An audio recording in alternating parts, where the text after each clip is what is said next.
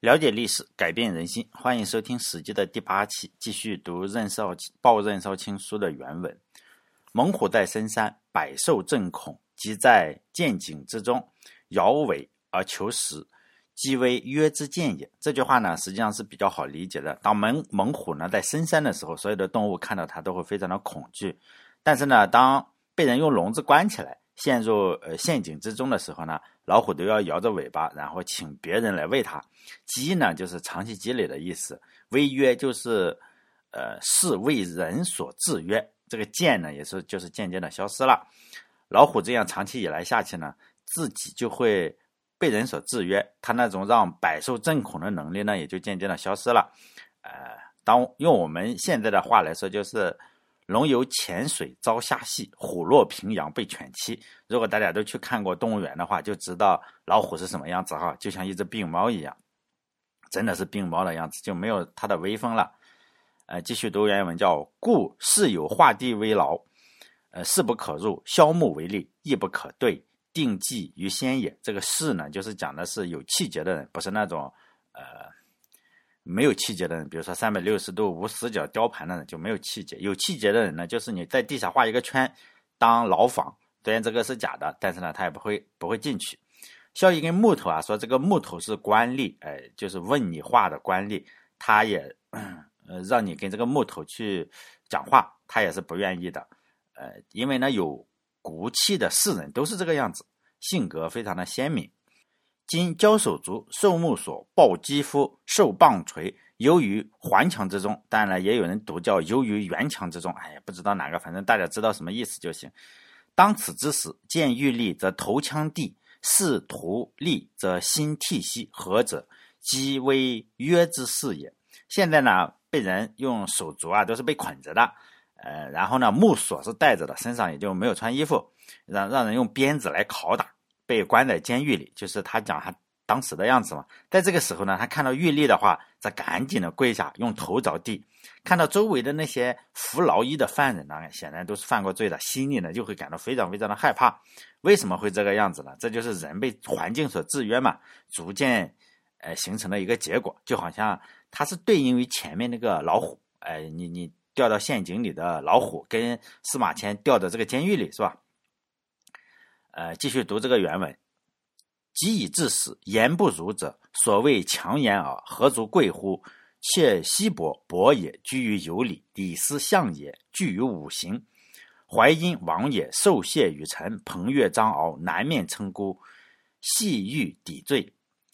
将侯诸诸吕，权倾五伯，呃，也有人读五霸哈。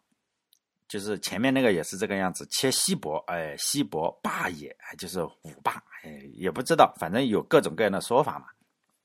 权倾五霸或者权倾五伯，权倾五霸，秋于请示，为其大将也。一者一，观三目，既不为诸家前奴，冠夫受辱于居士。此人皆身至王侯将相，声闻邻国，及罪乃往家。不能隐绝自裁，在尘埃之中，古今一体，安在其不如也？这句话呢，呃，你整体的读下来的话，是非常让人的就是齿冷心寒的。大家姑且一听哈，两千年都过去了，这个世界实际上是没有变的。就上面讲了那些刑法，当一个人呢，呃，他就讲其他的伟人啊，比较出名的人，当一个人已经被戴上了枷锁，丢到了监狱里，备受折磨。就是事情呢，已经到这个地步了，就是急以治世。到了这个地步，你再谈什么不受侮辱，或者是，呃，我很有自尊是吧？你你坐坐在监狱里也很有自尊。他的意思就是说呢，这就是人们所常说的厚脸皮了，就是强颜啊，何足贵乎？就没有任何可以值得尊贵的地方。大部分呃人应该是这样，当然也有人很多就是嗯。哎，我们都学到过哈，就是在监狱里，然后还是非常的尊贵。实际上就是司马迁不这样认为，我也我我不能说我怎么认为的。反正你上面讲了，上面讲的这些刑法呢，当一个人都已经被戴上了枷锁，丢到了监狱里，肯定是不会太好嘛。西西伯昌他就讲西伯昌这个人呢，是周文王，就是姬昌嘛，他被纣呃商纣王嘛，然后。关在哪里？关在有里这个地方，关了七年。在那里的话，周文王据说是在监狱里啊，演出了这个推演出了八卦。这这个地方我去过哈，有理，就是不知道真假，反正是在河南安阳那个地方有个纪念馆。呃，他这个 牌子上写的有时候想想挺逗，叫“中国第一个国家监狱”，就是历史上第一个国家监狱，呃，就在河南安阳那个地方，也没旅游景点。以后呢，就是后面后面他讲的那些人呢，就是包括有李啊，呃，不包括这个文王啊，或者是李斯呀，或者是淮阴侯啊，李李后面都会在《史记》中讲过。但我们就很普通的去讲一下，李斯是丞相，他最后受了五刑。如果大家不知道什么是五刑的话，其实是非常正常的，因为大家你没有那时候没有影像嘛，大家都只能猜五行的具体是什么样子。小的方面，他们这个历史专家呀，都是在小的方面不停的争，就是说他最后五行之后有没有死，这个真的是没必要争。我认为是没有必要争，虽然他们发论文有发论文的要求嘛，他们就不停的在争五行，有时候我看了之后就想笑。小大部分都是争争小的方面，小方面有争议，大体上是没有争议的。如果大家吃秋天秋天吃螃蟹的话，哎，就是五行，那就是五行给螃蟹整个五行类似吧，就身上有四肢或有凸起的地方，就用刀啊，或者用我给你掰下来是吧？这个杀活鱼大家见过吧？最后要剁开这个李斯啊，最后要剁开。嗯，大家反正发挥一下想象力。如果你是历史学家，那你就去写论文是吧？证明一下这个五行最后死还是没死，这不重要，反正剁开了能不死吗？是吧？没救了。淮阴王呢？淮阴王就韩信嘛，就是胯下受辱的那个人。最后他是在陈地被戴上了枷锁。哎，韩信大家有多出名，我就不用讲了。至少我们每个人至少知道十几个、二十个成语与他有关，比如说什么战无不胜啊。十面埋伏，十面埋伏都是一个电影。十面埋伏什么多多益善，就是韩信带兵嘛，多多益善，背水一战，这都是他。什么置之死地而后生啊，明修栈道，暗度陈仓也是他。什么匹夫之勇啊，什么妇人之仁呐，还有什么智者千虑，哎，愚者千虑必有一得，智者千虑必有一失，这都是韩信，哎，都是与韩信嗯相关的。以后呢？在《史记》中有他比较大的篇幅，都是讲韩信的，还有他那些哥们儿，是吧？死的特别惨。大家可以有兴趣的话，就是《史记》这本书真的很好看，可能对不少人就读起来有点困难，但是比很多的书要好看的多。但是《史记》是呃历史之中比较好读的，古文中啊相对比较好读的。哎，你读什么孔子写的那就崩了，是吧？我也崩。但后面这些人我就因为都在《史记》中，以后会讲。呃，我就不仔细讲了。比如说彭越，彭越啊，张敖是被人怎么搞啊？他就是说你可能要造反，就有称帝的野心，因此呢，被人呃就是入狱了。入狱罪名大家知道，你这个称帝是最最大的罪，肯定是砍头。还有降侯是谁？周勃，他曾诛杀诸吕，一时间呢，他的权力是非常大的，就是大于春秋五霸。就是武伯和武霸也被囚禁在这个请罪史中。请罪史是什么？类似于我们把它想象成，呃，不是监狱，类似于想象成这个双规啊。咱们我是没没没没能力整双规。据说你就是反思自己的罪罪过嘛。请罪死就是肯定不会太好受。魏齐侯是谁？窦婴，他是一员大将嘛。他最后也穿上了红色的，就赭衣是什么？囚囚衣。就古代啊，可能是。为什么给他穿红色的？就是赭衣呢，就是红色的衣服，穿上红色的衣服，你就是囚犯。哎，手脚还脖子上都戴上了刑具。季布呢，呃，最后给人家当奴隶了。当奴隶之前要带上这个铁圈啊，类似于哪吒这个样子，然后给人家当奴隶，你别跑了，是吧？那脖子上带着项圈。灌夫呢，他是呃居于居室中受屈辱。这些人呢？他的身份都非常的高啊，都达到了王侯将相的这个地位，然后声名呢传播到邻国，就相当于是现在的大员，你你到国外都知道你是谁。但是呢，等他们呃犯了罪受刑的时候，都是没有办法自杀。千古什么最难的事情就是自杀！那些自杀的人实际上是非常有勇气的。这些人都不自杀，在成人之中呢，古今都是一样，哪里能说你都坐监狱了，你还没有受过侮辱呢？这就司马迁的意思是，呃，这些人就是什么脸皮比较厚是吧？强颜啊，就是强颜欢笑，能下手自杀的人是最勇敢的人。如果你死都不怕了，实际上还是能做出非常非常多的事情的。呃，自杀是不可取的啊，大家一定要记住这一点。你看看受了这么大冤屈也不自杀，都是他杀。除非啊有一种病痛实在是不能忍了，比如说得了严重的病，每天都受不了了，是吧？这个自杀我认为还是可以的，安乐死。但是像那那些爱情啊，说我谈了个恋爱，妈的，人家抛弃我了，我还从楼上跳下去，那就傻逼。还有说我被罚款了，不管是你是美团也好，还是开出开那个货车也好，是吧？开卡车也好，还有一些学生啊，被被导师，你想想，现在学生算个屁啊！你是学生的话，你拿一个学位，说实在的，哎呀，你现在在学校里，你觉得学位很牛逼，你的硕士学位或者你本科学位很牛逼，什么就我都不知道怎么说，九八五、二幺幺或者是什么牛逼的什么学位，哎，你那种学位算个屁是吧？还不如跟办证的，对大部分人来说，跟办证的那个差不多。你两百块办一个，像栋哥是不是办不过北大的假证？那拿拿着人家都当真的。或者你被导师毕业就是威胁不允许毕业了或者退学了，这种屁屁大的事情，千万不要自杀，因为你就是你自杀就是傻逼是吧？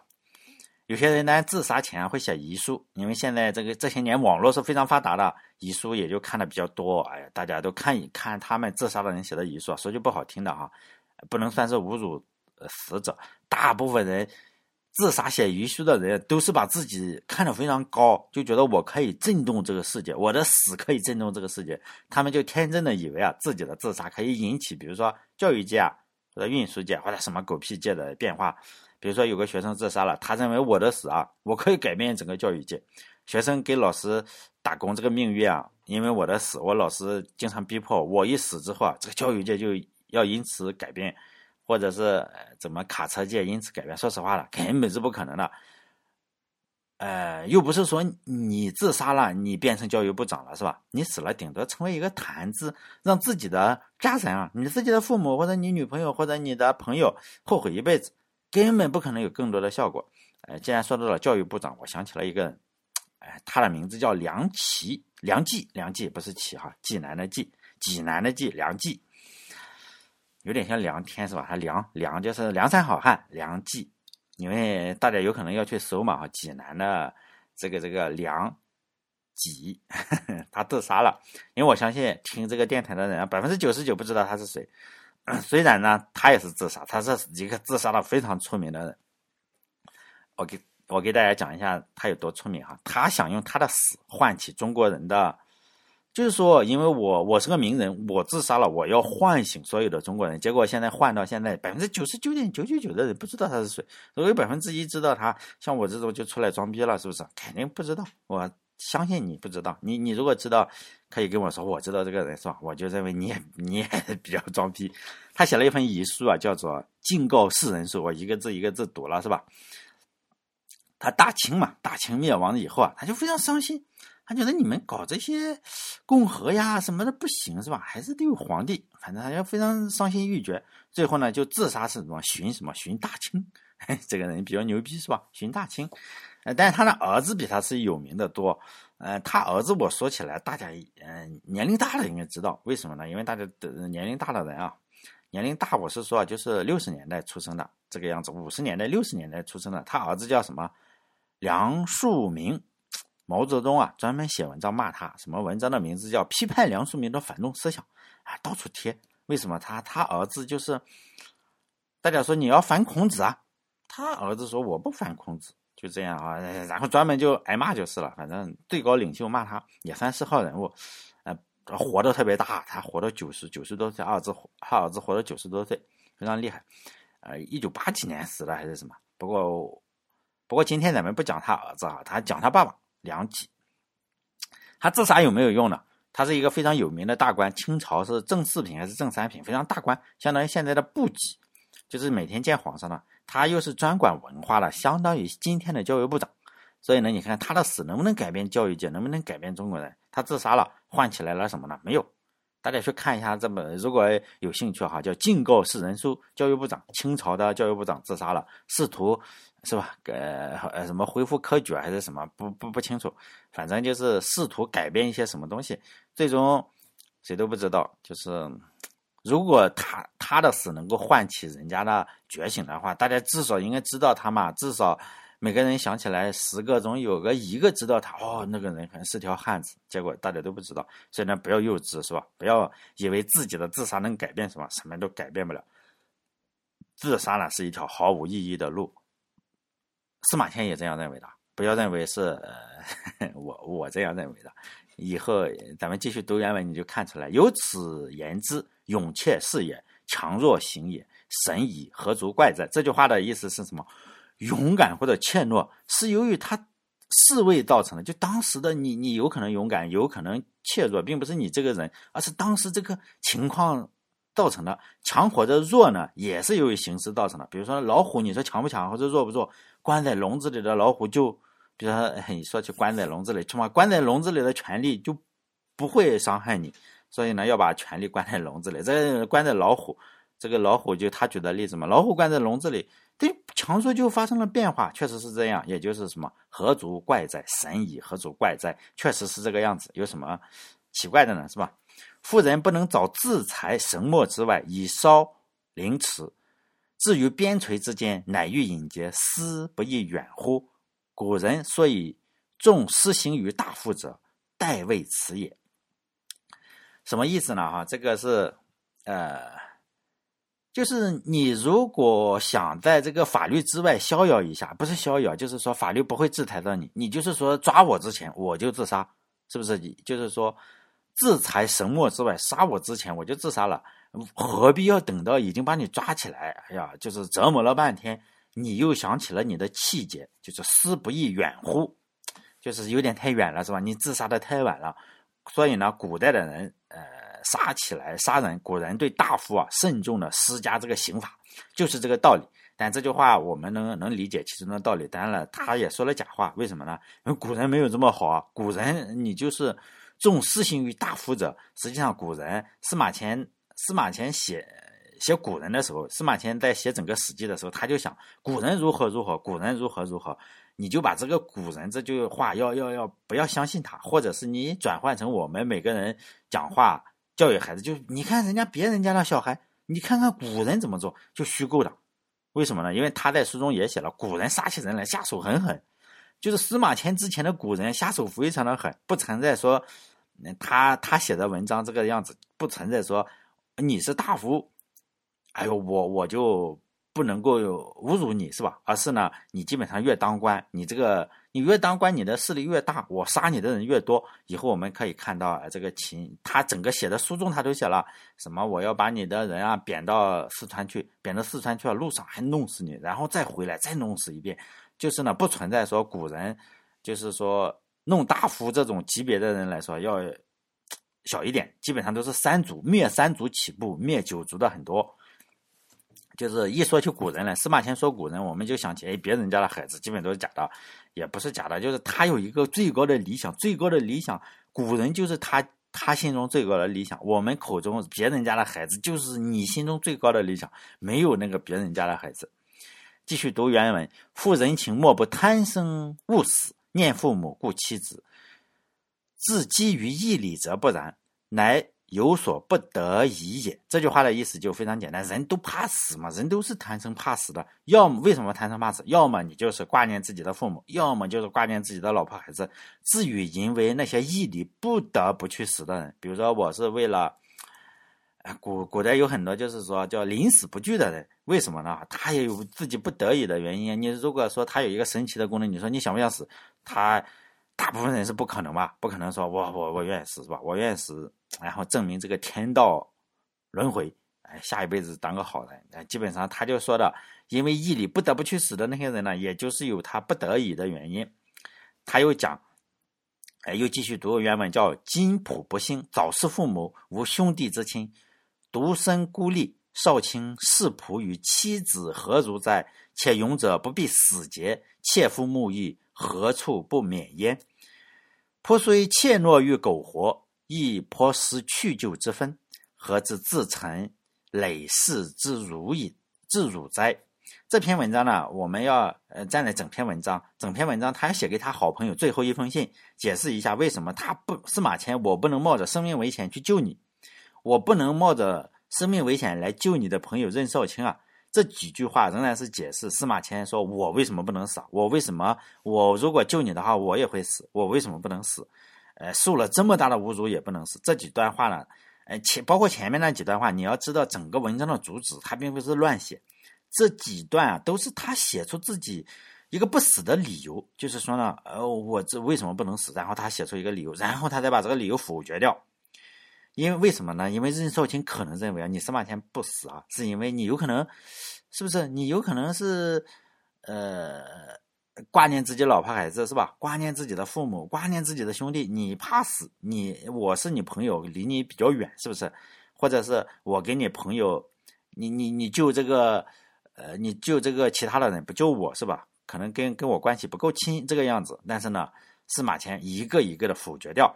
就是最后才说出他为什么不死，就前面讲的人挂念父母、挂念老婆，他一句话他都否决了。这句话的意思就是说我很不幸嘛，嗯，我父母死的早，我不会挂念父母，我父母都死了，我爸爸也死了，妈妈死了，我也没有兄弟，你看看我也不不会无兄弟之亲，我独生子是吧？少卿呢，你也是我的朋友，你也知道我是如何对待自己的老婆孩子。这句话我们可以知道，司马迁不是个好丈夫，是吧？也应该不是个好爸爸，应该属于现在渣男级别的人物。前面他还讲了嘛，他一心扑在工作上，只为这个国家，不顾不顾小家，只顾大家。呃，他都否决了，就说我全部是因为这些原因不不去死。他又讲嘛，勇者不必，就勇敢的人啊，你不必为了名节去死。这句话讲的很好，就是说。呃，我们都知道，你看看哪个伟人是靠自杀出名的？靠自杀出名的，基本上都是被被压迫者。然后呢，当然了，他有可能不觉得自己是被压迫者。比如说，你说哪个大臣，哪个大臣是靠自杀，然后有可能出名了，但是他也是被压迫者。在皇帝之下，你大臣也是努力嘛，只是他觉得，哎呦，我是统治者，他大部分的都是一种虚幻的。然后为了气节自杀了。一般来说，在古代的话，呃，当权者会让你你这个。人呐，出钱给这种人，不只是大臣啊，就建了一个牌坊，比如说贞节牌坊，你老公死了，女的不能改嫁，牌坊的数量在当年就跟呃 GDP 一样，是吧？你这个牌坊的数量对当官的人来说是个指标的，经常是你这个呃女的，然后老婆死了，老婆死了怎么办？你就得把这个老婆搞死啊！万一她改嫁了，你这个对这个整个儒家体系是种打击，越越往后越这个样子，因此呢，经常是。对女的是一种非常大的压迫。我们都知道鲁迅写过文章哈，就是你得想办法把女的搞死，因为她也有可能就产生了新的感情啊，走走一段新的生活。这就是对整个，呃，就是说礼教的这个冲击。你竟然一女嫁二夫，他妈的就就弄死。所以呢，经常是老公死了，然后呢怎么搞？就饿死事小，失节事大。相信大家都听过这句话，这是真的，就是把他饿死，把这个。老婆饿死，他有可能要吃饭，不不不给他饭，把他门给我垒住，然后最终呢给他建立一个牌坊。哎，你发发现我们现在又出了多少个牌坊，就说明你这个风气非常好。实际上这些女的都死得很冤，饿死事小，失节事大。呃，这在中国的古代是比较普遍的，在《史记·秦始皇本纪》中也有这方面的记载。实际上从秦整个秦朝开始，秦国开始，政府就已经开始介入男女之间的事情了。就是我连你的这个感情生活我一定要控制住，然后呢，你一定要遵从这个，是吧？一女不嫁二夫这个样子。但以前还是可以嫁，但越往后就是束缚的越厉害。当然了，很多人确实也有一些女的，你说有没有？她真的自杀了？也许人家感情很深，或者她受礼教的这个传统的这个观念非常的什么，确实老公死了自杀了，这种也有，但是也很傻逼。尽量不要自杀，是吧？所以司马迁说的，你读书的话，你就看看嘛，是不是？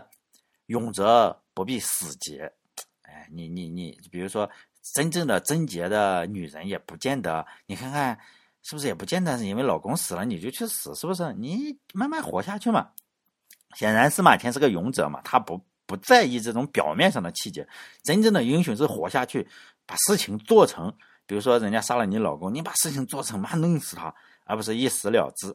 哎，下面的意思就是说，怯懦的人呢，他是仰慕大义的，又何呃，这所有的事情，都是每天都在何处不勉励我司马迁？我虽然非常的怯懦软弱，司马迁这都是假的哈，他就自称嘛，自称我我很软弱，苟活在人间，但是呢，我也可以区分出就是弃生就死的界限，就是呢，我怎么会甘心沉溺于牢狱生活啊，而且还被人切了，呃，就是说做了太监啊，忍受这种侮辱而不自杀呢？他要解释原因了。你看看，把所有的前面他讲了那么多，可能是任少卿会认为他是因为这样不死的，都推翻了。然后呢，他又讲出他真正的原因是什么？你看看，妾夫赃货必切，呃，赃货婢妾，犹能隐绝，况普之不得已乎？所以淫人苟活，忧于粪土之中而不辞者，恨私心有所不尽，笔墨笔漏末世而文采不表于后世也。这句话呢，就是，呃，前面这个叫赃货婢妾，就是古代的这个奴婢啊。那司马迁是有点歧视女性了哈。其实吧，在中国的历史上，呃，女的哈，女的大部分时候要比男的要。烈女是比较多，烈男实际上是比较少的。男的就是不停的在刻画，但是烈女确实要多，因为男的投降的更多，不然的这个中华的文明早就灭灭灭掉了。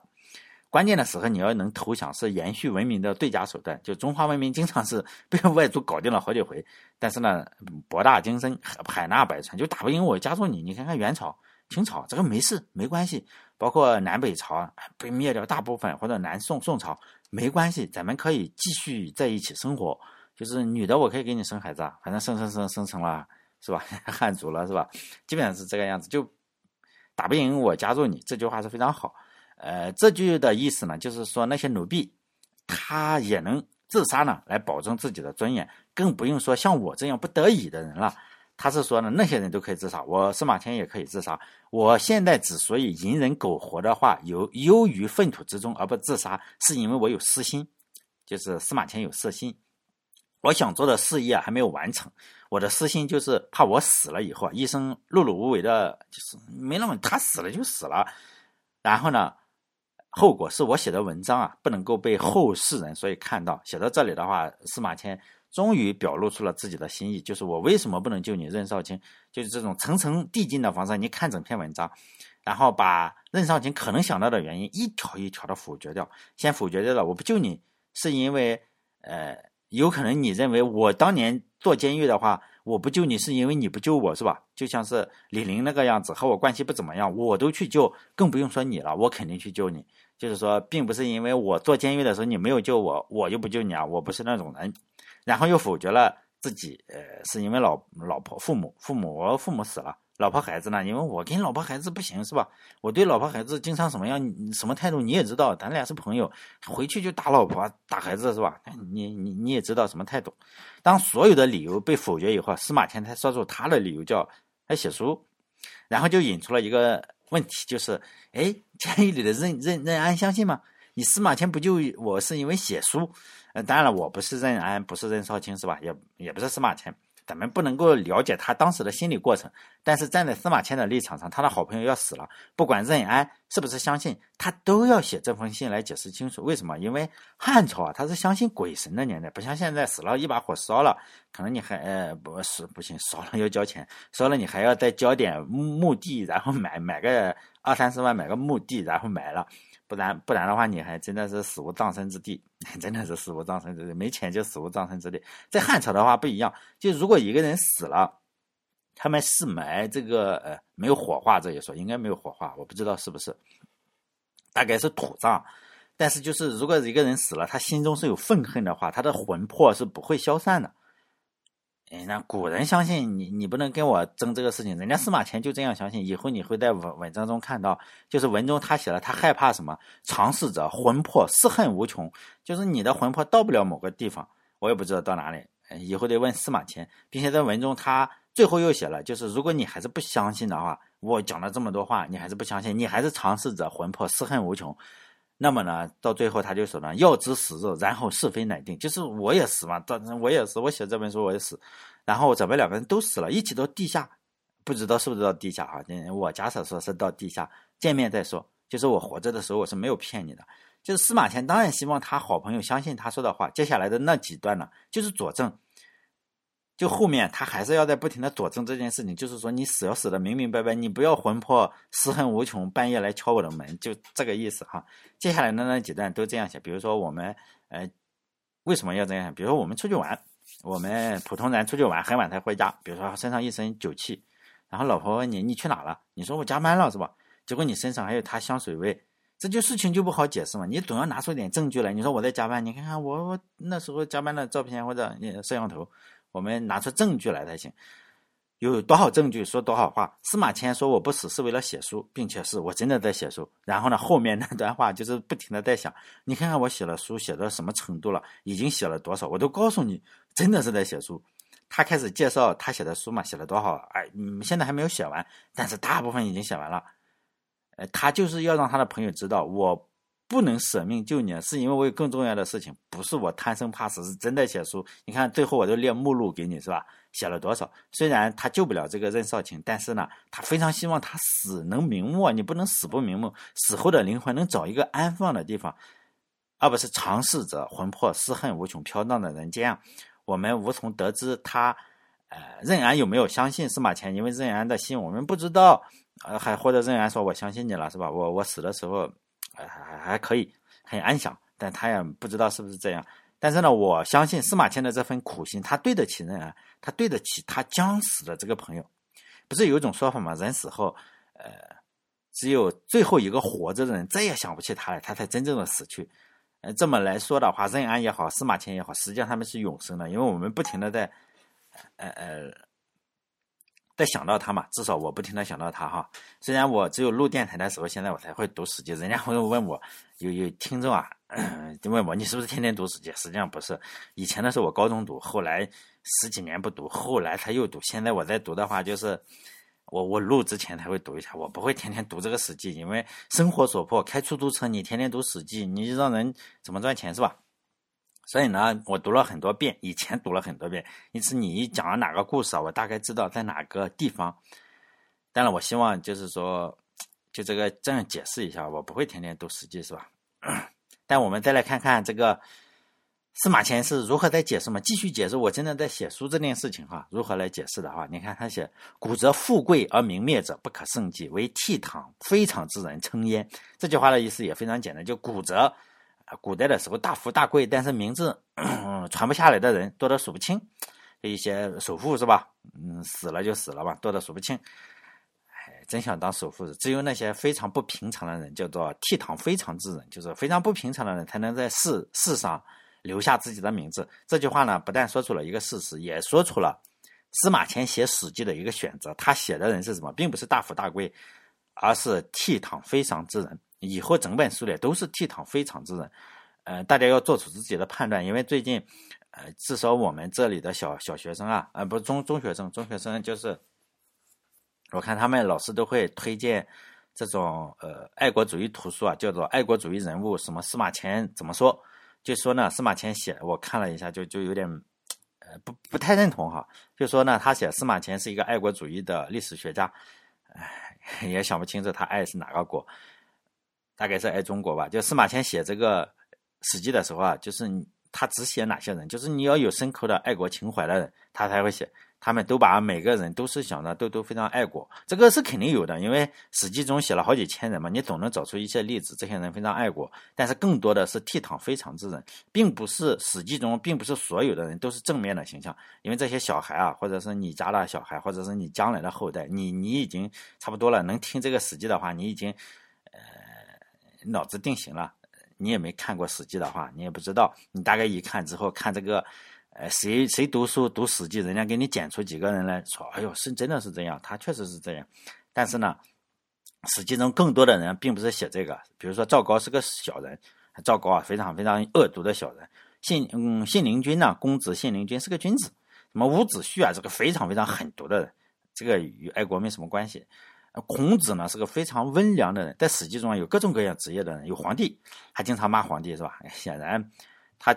他经常讽刺皇帝啊，这个司马迁经常讽刺皇帝，也有将军，有政客，有文人，有流氓，还有有很多流氓，有大侠，也有清官，也有一些故弄玄虚的方式，就是说我活到了九百岁这个样子，还有喝了喝了酒耍酒疯的灌夫，这些人呢，并不是，呃，司马迁写这些人呢，并不是因为你爱国我我才写下来，而是这些人就是倜傥非常之人，这些倜傥非常之人啊。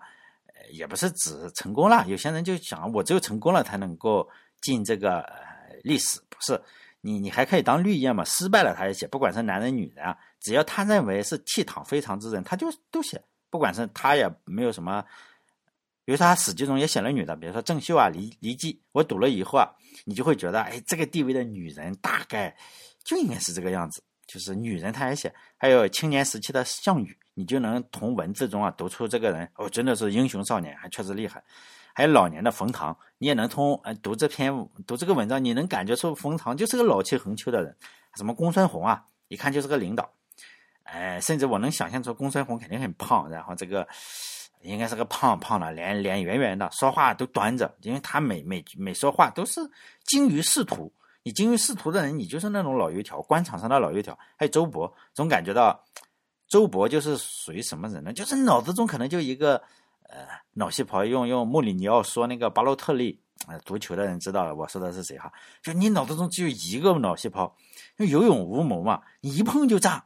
就周勃就是非常的正直。又加上就是你，你都没法说他，你跟他讲道理肯定不行。如果你激怒了他，他肯定拿拿拿锁砸你的头，就那种人一碰就炸。你跟他讲任何的废话都是废话，讲什么话都是废话，因为他想想不过来，有勇无谋。但还有很多的人按照世俗的标准就是不成功了，比如说项羽自杀了，李广自杀了，信陵君也失败了，屈原没有成功跳河自杀了，还有孔子处处遭人白眼。我觉得司马迁的最厉害之处啊，就是。他成功的写出了这些这些人的失败，就是他成功的写出了这些人的失败，在他的眼中，这些人的成功啊，这些人就是这些失败的人比成功的，我也不知道你怎么定义成功哈。有钱就是成功嘛，就是他在他不这样认为，就司马迁是说很多皇帝他都不写名字，因为你皇帝那么多，我为什么一定要写你的名字？司马迁这就是比较厉害之处，因为很多的写历史书啊都会写。哎，这个起居住嘛，皇上吃喝拉撒就以围绕政治去写历史，是司马迁不这样认为。就是你你看他写很多的国家，他都不写，他跳过几代，他知道这个皇帝是什么名字，但他不写，为什么呢？你不是倜傥非常之人吗？你即使是贵为皇帝，你皇帝你就能让我写下你的名字？不可能的，就这个样子。呃，司马迁也经常暗讽一下汉武帝，他和汉武帝呢，呃，你读完。我读完之后，我不能说你读完之后，我读完之后，我就会发现，实际上，呃，他跟汉武帝是一个类型的人，就是非常欣赏什么，非常欣赏倜傥非常之人。比如说，汉武帝写过，汉武帝写文章也不错啊，同志们，汉武帝写文章也不错。他写过《求贤招》，是这样写的：盖有非常之功，必待非常之人。汉武帝就虽然很暴力。但是呢，我们不可否认的是，他手下的人才济济，就是文官啊、武将啊，还文人学者非常多。板固所说的“汉之得人，与之为胜”，真的是这样。这句话并不是拍马屁的话，虽然板固经常拍马屁，但是这句话是实话，确实是人才济济，而且他不拘一格。汉武帝并不像大部分的皇帝，如果大家看历史书的话，你会很多很多皇帝是容不下大臣比他强，就我最强，你们都是弱一个档次的。汉武帝不是这样，就是你比我强最好。就他非常的大度，呃，大部分的皇帝是啥呢？就我，我是个菜逼，我也知道，嗯，他可能自己骄傲的认为自己不是菜逼，但是呢，他不能容忍其他人比他强，就其他人一定要比我弱一点，就是说我是那一颗太阳，你们是那些星星或者月亮的光芒，我给你们光芒，就这个样子，他就特别怕其他的大臣比他强，就是嫉妒嘛。但是汉武帝不是这种人，就是其他的皇帝都是武大郎招聘嘛，就就就都要比我矮一点，是吧？越招越矮，你你招的比他矮，就这种人越招越矮，最后招成。呃，主鲁人是吧？汉武帝确实不是这种人，汉武帝也是这个非常之人。希望大家以后有机会都当一个富贵并且风流倜傥的人。司马迁也会把你写在史记之中。我们继续读原文，接下来的原文呢是司马迁写的心灵鸡汤，鼓励自己的哈，并不是历史的事实。大家要注意这一点，不要一读书你要想想它是不是真实。叫做盖文王。盖文王聚而演周易，仲尼恶而作春秋，屈原放逐，乃复离朝，左丘失明，却有国语。孙子鬓角，兵法修炼，不为千俗，世传吕览。韩非秋秦，岁难孤愤。诗三百篇，大抵贤圣发愤之所为作也。啊，这几句我就不翻译了，因为非常简单。这就是这些讲的这些人啊，都是在困境之中写了这些书。这实际上是司马迁给自己的一个精神鼓励。事实上并不如此哈，事实是，但是呢，我们要知道，你鼓励自己的话，事实并不重要。我们只需要，呃，看这个哈，因为司马迁我们要知道他已经受了宫刑，他确实需要，他不这样说是活不下去的。我要写书，我我要有个精神动力啊！你不能说，哎，司马迁你说错了，我们也不忍心这样，是吧？比如说，我只举其中的一个例子，吕览，他就是讲的不韦签署，世传吕览，并不是这这个没什么道理的。为什么？因为吕览并不是吕不韦写的，而是他和他门客的文章，主要是他门客写的文章。大家应该知道“一字千金”这个成语，就是吕览。吕不韦呢，就是说他和他的门客，他应该不写书啊，都是他门客，他门客三千了。三千是哦，泛指哈，把书搞定以后啊，就挂在哪里？挂在首都门口，咸阳城的门口，说谁能从中修改一个字，增增添一个字或者减少一个字，就给你一千两金子，就是一掷千金的这个，呃，来历啊。实际上那个时候的吕不韦可不是说，呃，非常的困厄，那时候吕不韦爽的很，呃，也并并不是说他说的不，呃，吕不韦最后被。被秦始皇给给给给整跑了是吧？他他亲爹或者他至少睡过他妈，我也不知道你是说他是不是是不是秦始皇的亲爹？这个事情啊，在史记中有两个，他都记了，因此当时的人就都传了这个，就是司马迁是这样，你说什么我就记什么。因此呢，在这个秦始皇本纪中说不是他亲爹，但是在吕不韦的这个传记中，又说我他就是这个秦始皇的亲爹。因此呢，你说是还是不是，我也不知道，司马迁也不知道，是不是？但是那个时候吕不韦是很爽的，并不是迁到蜀国以后写的。那时候吕不韦还是能够每天隔三差五的去甘泉宫里和秦始皇他妈睡个觉，这个是肯定是没问题的，念念旧情，不可能是困顿之中写的书。在这一大段话中呢，我只讲其中的一句话：“仲尼厄而作春秋。”因为司马迁呢是极度的崇拜孔子，所以呢整本史记中啊，孔子是没事就出来转一下。所以呢，大家看《史记》的话，你经常会看到孔子说孔子怎么样，孔子怎么样，呃，主要是引用孔子说的某句话吧，《孔子语录》，你可以整理出一本《孔子语录》出来。我自己呢，对孔子的这一套当然是不是很感兴趣，我只对司马迁感兴趣了。因此，整本《史记》中他又出现了太多孔子说的话，所以呢，也就研究了一下这个“仲尼厄而作春秋”呢。哎，其他的我说那个吕不韦应该是假的哈，这个。仲尼厄做春秋这件事情是没什么问题的，因为在司马迁写的这个《孔子世家》，就是《史记》中有一篇文章叫《孔子世家》，就讲了这样一个故事嘛。孔子他周游列国，他并不是玩啊，周游列国并不是我去旅游，而是去说服人家，人家没人没人理他。实际上，孔子啊，他就到了陈国和蔡国，陈国和蔡国之间，那个时候可能人烟也比较稀少，就到了前不前不着村后不着店的地方，然后就没有粮食吃了，他又没有。唐僧一样是吧？让孙悟空去化缘，因此呢，他一生啊都是都是想说服别人用儒家的思想来治理天下，别人是不待见他的。跟着他的人没有粮食吃了的话，有人生病了，有人就饿肚子了嘛。子路就已经开始发脾气了，然后子贡啊就是脸上也不好看了。他的徒弟孔子呢，当然也就知道你饿着肚子，队伍就不好带了，也得就把子路哎。往好听了说，就是指路这个是怎么回事呢？就是比较有主见；难听了说，就是他思想是相对比较动摇的。指路，孔子就问他：“我们又不是犀牛，是吧？又不是老虎，你说我们怎么就到了荒野上？显然现在就在荒野荒野上。”是不是我们做了什么事情是不对的，才会给我们这种报应呢？子路想了想说：“大概是因为我们的德行不够吧，人家也根本不相信咱们说的话，我们的智谋也不行。你看人家都不给咱们开城门，也不让咱们进去。”孔子说：“啊，如果德行够的话，就能够让人相信。那伯夷和叔齐德行总够吧？他们怎么就饿死在首阳山上了呢？如果仅仅智谋够的话，比干足够聪明了吧？比干这个人以后也会讲，在史记中。”就是比干的心有七个窍嘛，比干 很聪明。他说他非常聪明的话，他的下场是什么？为什么让人切开肚子，然后把心给挖出来了呢？子路听了也是哈，然后就无语了嘛，就退下了。然后呢，孔子又找子贡。相比于子路的话，子贡实际上是要脑残粉一些。呃，子路人非常耿直。实际上，呃，大家看《论语》的话，你会看到。孔子有点害怕子路，因为子路经常就是讲话非常冲，当然了，孔子也经常批评他，说你这个做事动动脑子是吧？他又很直，哎，这个子贡呢就没那么直。哎，孔子又问他相同的问题，说我们又不是犀牛，又不是老虎，你说我们怎么就到了这样荒野之上？是不是我们做的事情不对呀，才会给我们这样的报应呢？子贡就回答说：“老师啊。”这个是你的理想啊，你的道理太大了，不是你错了，而是这个世界错了。但是呢，老师，你有没有想过，你可以把你的这个理想啊，还有你的道理缩小一点点，让这个世界能容纳得下你这个道理。就是说呢，你要稍微的迁就一下这个世界呗。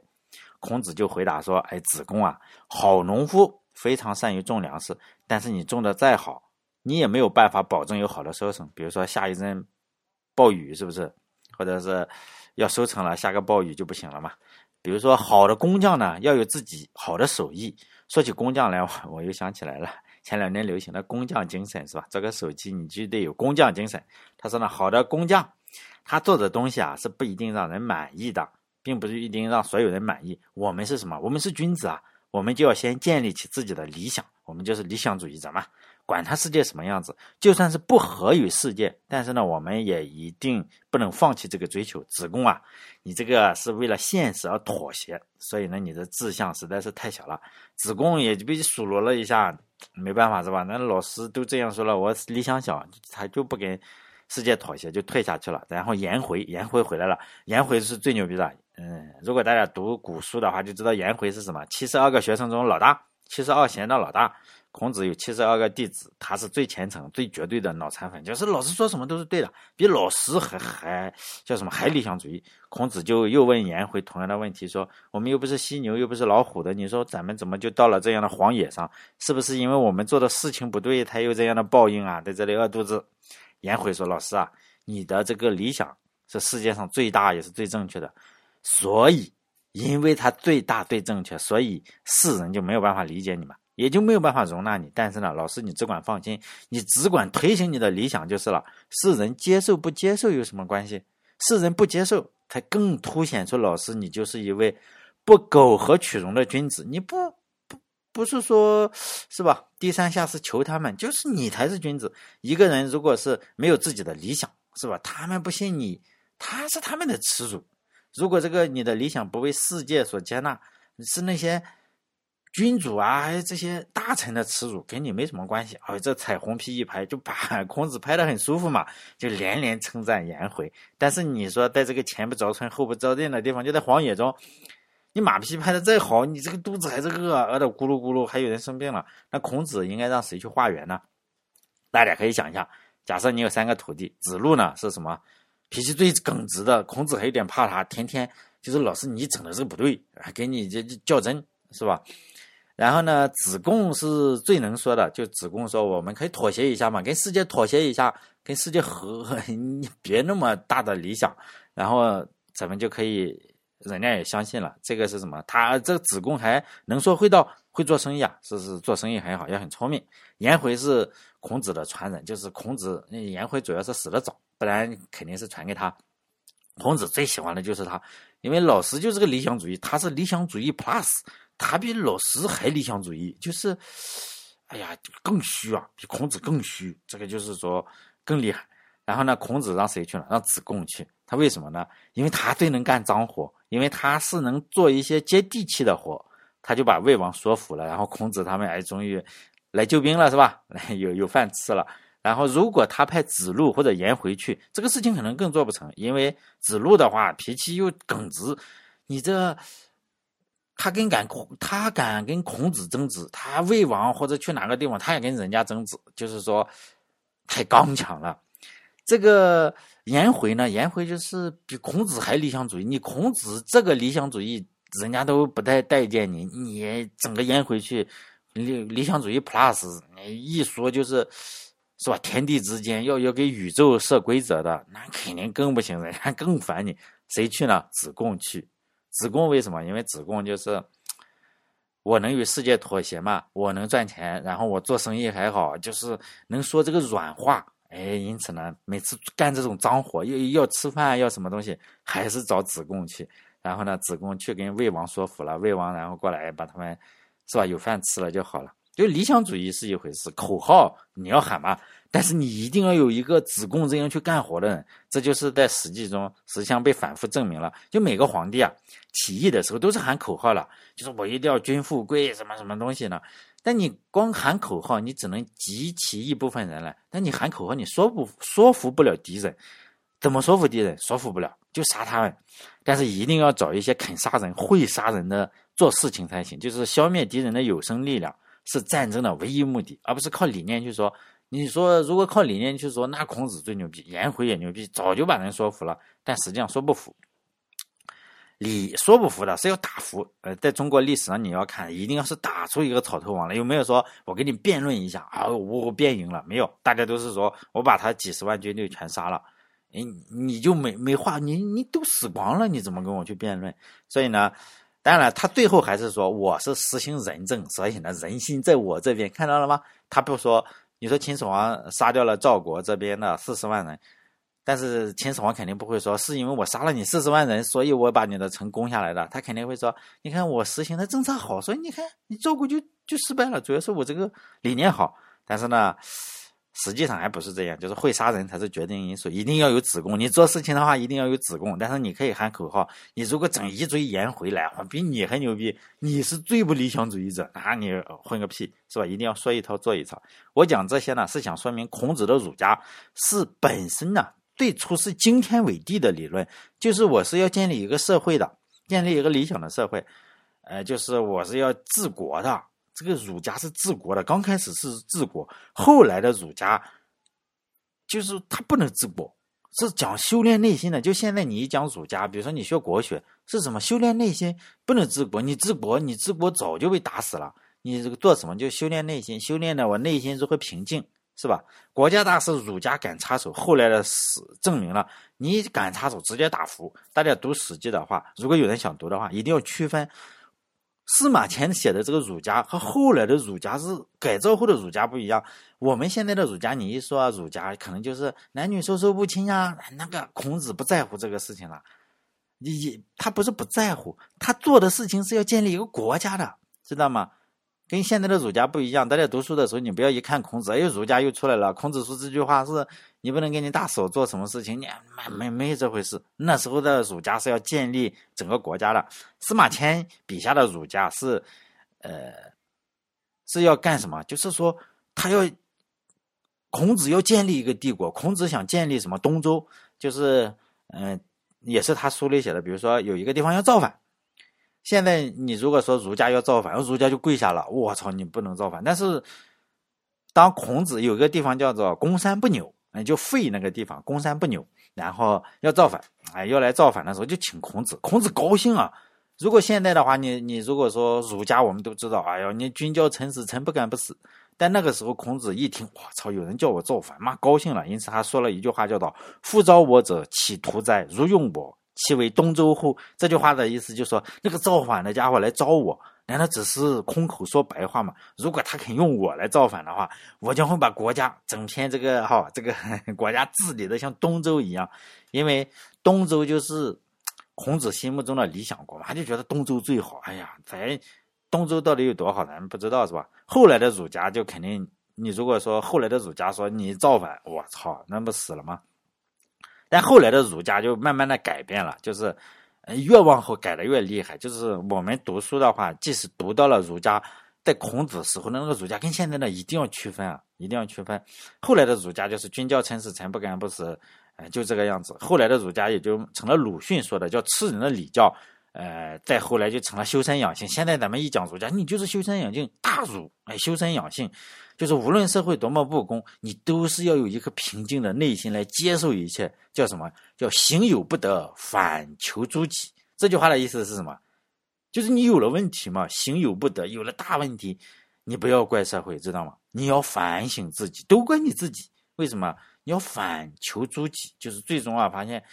哎，还是我不行，哎，是吧？咱儒家就喜欢儒统治者就喜欢儒家，你最好是都是这样，儒家也就越来越受这个统治者的欢迎嘛。